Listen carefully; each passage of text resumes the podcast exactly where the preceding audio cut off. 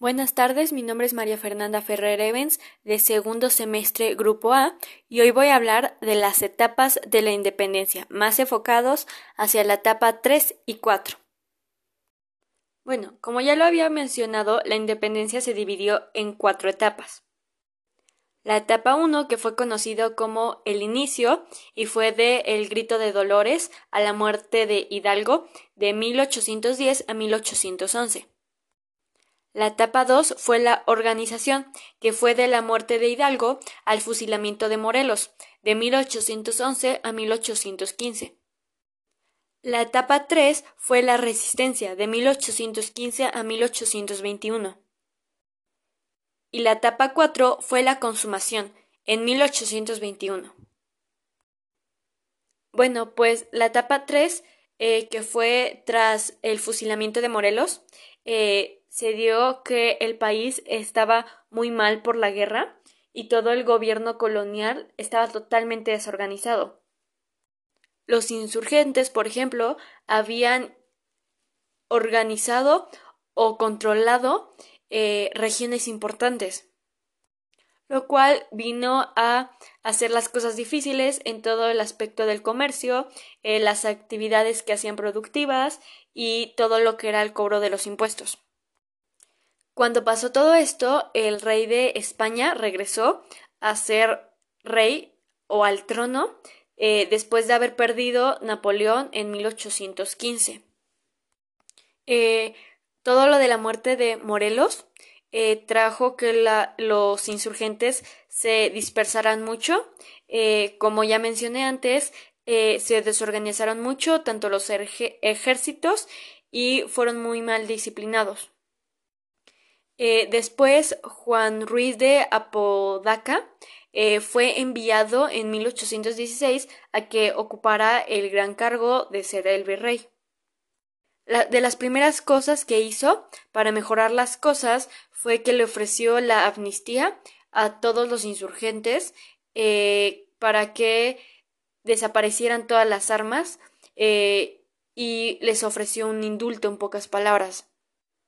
Esta etapa fue muy importante para toda la guerra de independencia, ya que fueron los asiagos en los que los insurgentes tuvieron llegaron a un punto de ser muy delicados eh, y los líderes se rindieron ya sea porque fueron exterminados eh, o porque empezaran, empezaban a integrar cargos importantes en algún otro lado militar del lado criollo.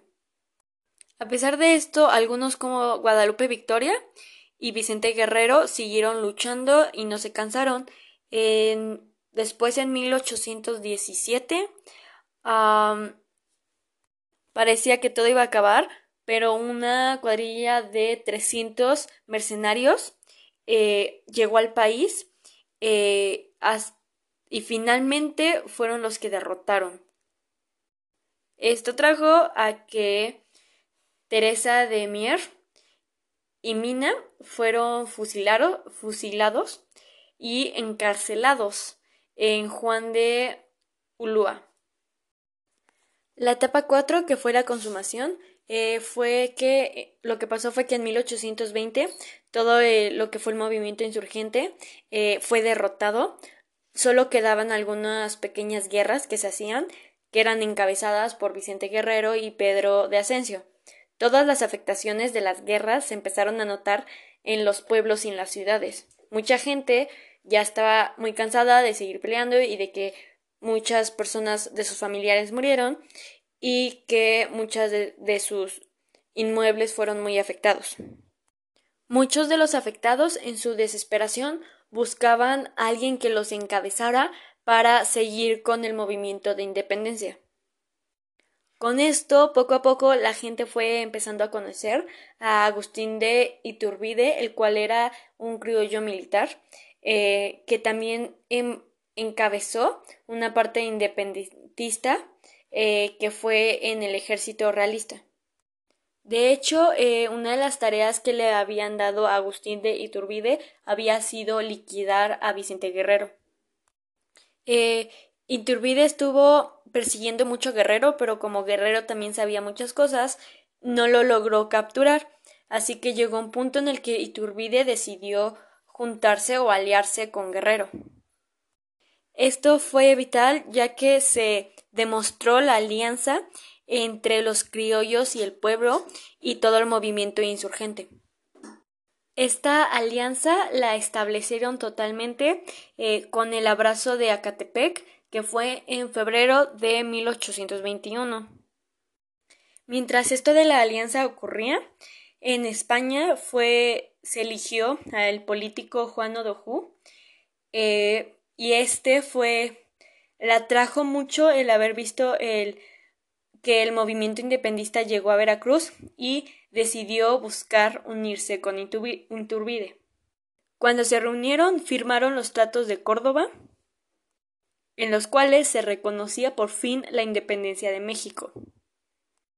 Eh, como Juan eh, ordenó que las milicias en la Ciudad de México eh, su tuvieran su capitalización, el ejército trigarante por fin pudo entrar victorioso a México el 27 de septiembre de 1821. Y así fue como la independencia fue consumada y la tarea de construir un Estado-nación eh, fue muy compleja, pero se pudo hacer. Pero, ¿cuál sería el reto para México en sus primeros años como nación independiente? Uno de sus mayores retos fueron todas las, nuevas construcciones de proyectos políticos, ya que al ser un México independiente también la política y todo el gobierno había cambiado de una manera muy drástica. El hecho también de que había muchos muchas zonas distintas organizadas y que todas tuvieran que cambiar por completo para llegar a solo un gobierno también fue uno de los grandes retos que México pasó. También el estatus de la soberanía, em, el tipo de relación entre el poder general y las partes, o sea, los estados, y la representación política general en el confederalismo que era débil y diferenciada. Todos los intereses regionales que llegaban a ser distintos eh, fue un reto llegar a uno solo o reducirlos. Bueno, ¿y yo qué pienso acerca del proceso que se tuvo para llegar a la independencia de México? Bueno, pues yo pienso que fue un proceso el cual duró muchos años, hubo muchas muertes, muchas guerras, para que pudieran llegar a un objetivo. Tristemente, esa era la única manera en la que en esa época podían llegar a un conflicto, porque todavía no había las opciones de queremos hacer esto, vamos a, votar, vamos a hacer una democracia. Todavía no existía todo eso. Entonces ellos la manera en la que llegaban a algún acuerdo o llegaban a obtener lo que ellos querían era haciendo guerras y si lo ganabas se hacía, si no se hacía lo que quería la otra las otras personas. Yo siento que fue un proceso muy fuerte y sangriento, pero para que también hubieran muchas guerras que perdieron y no se obtuvo nada, o que ganaron e incluso no se obtuvo nada, pero siento que fue un proceso como muy ad hoc a esa época, ya que en esa época todavía no había muchas formas de pensar que las hay en este momento. Y pero todo esto logró resolver los problemas sociales que se encontraban en esos momentos. Yo creo que sí, pero a la vez no.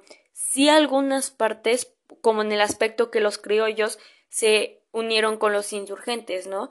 Pero siento que no al 100% porque siempre va a haber, a pesar de que se luche por eso, siempre va a haber cierta desigualdad social marcada, ya que la desgraciadamente la gente marca eso por más guerras que haya, por más todo, se pueden unir las personas, pero van a seguir teniendo esa marca social que los hace, por ejemplo, criollos o que los hace insurgentes. Entonces, siento que algunas partes sí logró resolver esos problemas sociales, pero no a su mayoría.